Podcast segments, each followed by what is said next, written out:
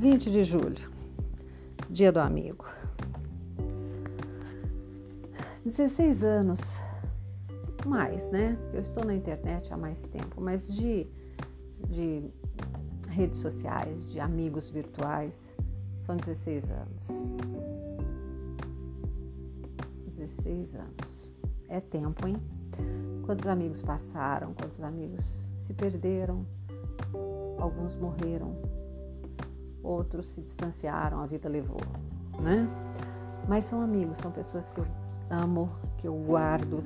Muitos estão aqui ainda comigo presentes todos os dias, sabem exatamente o tom da palavra que eu escrevo. Alguns me perguntam, dependendo do que eu posto nas minhas redes, alguns me perguntam: o que, que, que você tem? Por que, que você está triste? Ou por que, que, que aconteceu? Que, que você está brava? Me conhecem pelo tom, porque a palavra tem tom.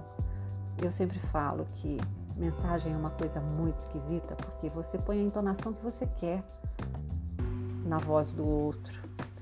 Mas aqueles que me conhecem, aqueles que sabem quem eu sou, esses identificam muito rápido. Amo vocês, amo vocês. O dia hoje começou muito, muito Manuel de Barros. Eu ia falar das, das letras que eu amo, eu ia falar de novo de Manuel de Barros, mas hoje não. Hoje nós vamos de Fernando, Fernando Pessoa. Poema do amigo aprendiz.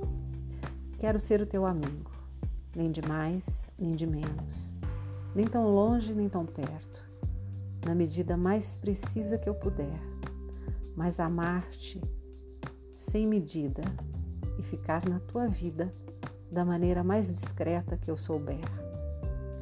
Sem tirar-te a liberdade, sem jamais te sufocar, sem forçar tua vontade, sem falar quando for hora de calar e sem calar quando for hora de falar. Nem ausente, nem presente por demais.